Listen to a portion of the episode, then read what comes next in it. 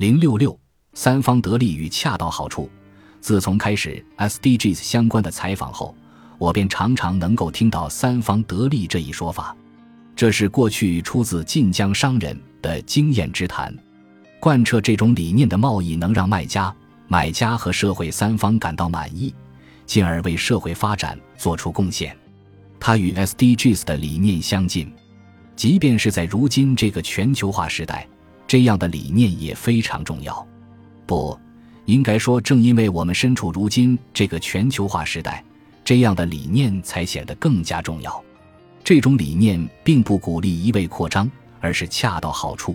并将有益的事物与他人分享。若是企业能够时刻保持这样的态度，我想应该就不会出现回方卷遭到大量废弃的问题了。对劳动者来说，这想必也是一个能让自己更加轻松的选项。那么，我们这些消费者又该如何呢？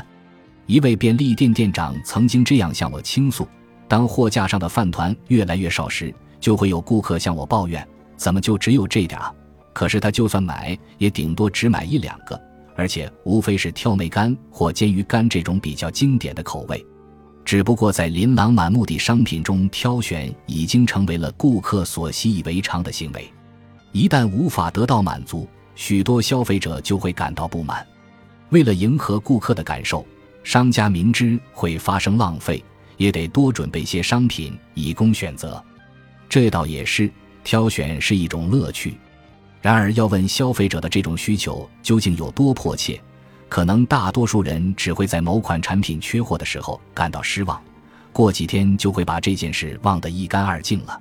大部分消费者甚至意识不到这一需求，店家却要为了满足这一点而大费周章，而这种现状就导致了日常生活中大量的食品被浪费。在这背后，则是零售行业经营模式的问题。我将在下一章节中对此进行详细介绍。